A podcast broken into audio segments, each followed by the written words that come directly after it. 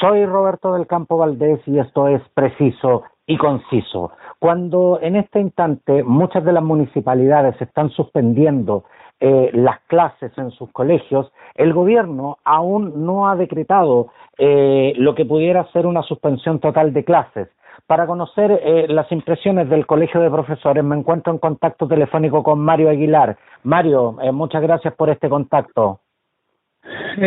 Sí, Roberto, buenos días. Bueno, la verdad es que sí, nosotros estamos exigiendo yo ya lo he hecho a través de video y distintas expresiones de nuestras redes sociales que, el gobierno debe decretar ya la suspensión de clases. Nos parece inaudito que aún no lo haya hecho. Todos los expertos recomiendan que, que sea una de las primeras medidas que tienen que tomarse. Eh, el tema es serio, no, no da para, para una sobrereacción, ni caer en pánico, ni mucho menos, pero sí hay que tomar medidas. Y la principal medida es que, es que el virus no se expanda. Y yo he hablado con el colegio médico en el día de hoy, he hablado con otros especialistas y, todos señalan que no tiene el virus una letalidad eh, mayor que otros virus, pero sí tiene una capacidad de contagio y de expansión cuatro veces mayor que otros virus. Y por lo tanto, lo que se debe evitar es la expansión del contagio. Porque un 1%, que es la letalidad que tiene, pero con el cuarto de la población contagiada, tú te comprenderás que eso son cifras enormes. Hablamos de unas 45 mil personas que podrían morir si este virus no se controla. Y por lo tanto tienen que tomarse medidas ya y resulta incomprensible que no se haya decretado la suspensión de clase por parte del Ministerio de Educación aún. Pero justamente, Mario, tal como tú, tú, tú lo señalas y que es la información que manejamos la, la mayoría de nosotros, eh, los que los que nos hemos metido en el tema, tuvimos una infectóloga, eh, hemos, hemos tratado el tema y todos los indicadores eh, dicen de que en definitiva la suspensión de clase debiera ser la medida a tomar. ¿Por qué el gobierno no la ha tomado? ¿Cuál crees tú que es la razón? Yo a estas alturas puedo suponer simplemente negligencia y esta incapacidad que, ha mostrado el gobierno durante todo este tiempo de, ser oportuno y rápido y dar respuestas eh, convenientes. Por lo tanto, eh, no, me, no, me, no me atengo a tener ninguna otra explicación más que esa.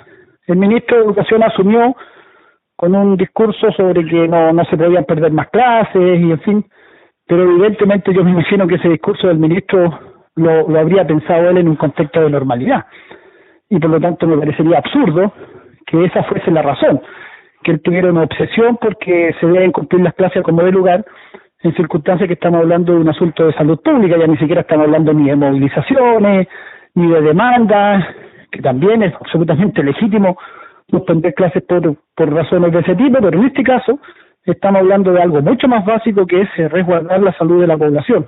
A los niños prácticamente el riesgo de que ellos les vaya siquiera enfermar por el virus es muy bajo, pero los niños llevan el contagio a sus casas y en sus casas hay abuelos y hay personas de tercera edad. Entonces es muy irresponsable mantener abierto un foco de contagio tan alto como es los colegios. En los colegios hay 300, 400, 800, 1000, 2000 niños y jóvenes con un contacto muy directo, obviamente. Los niños tocan, eh, los baños no tienen las condiciones, en muchos colegios no hay alcohol gel, no hay condiciones materiales. Se van a contagiar o entre sí. Es, es tan elemental la medida, es tan de sentido común, no hay ni siquiera que ser experto para darse cuenta que es algo que tiene que agregarse ya y eso es lo que nosotros hemos estado exigiendo. Mario, eh, quiero quiero agradecerte este contacto que, que, que, nos has concedido, pero finalmente, Mario, ustedes como colegio de profesores, eh, tú me señalas de que están, eh, están, están presionando, están intentando, pero ¿qué facultades reales tienen para, para, para poder realmente hacer que esta medida se concrete más allá de lo que es lo que tú mismo has denominado la negligencia del Ministerio de, de, de Salud y de Educación? No, si el gobierno no lo hace, nosotros vamos a organizar la suspensión de clases. Con eso te respondo, creo yo, directamente.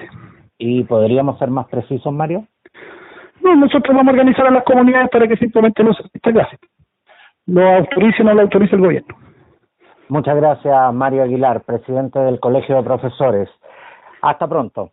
Ok, que esté muy bien. Un saludo para todos.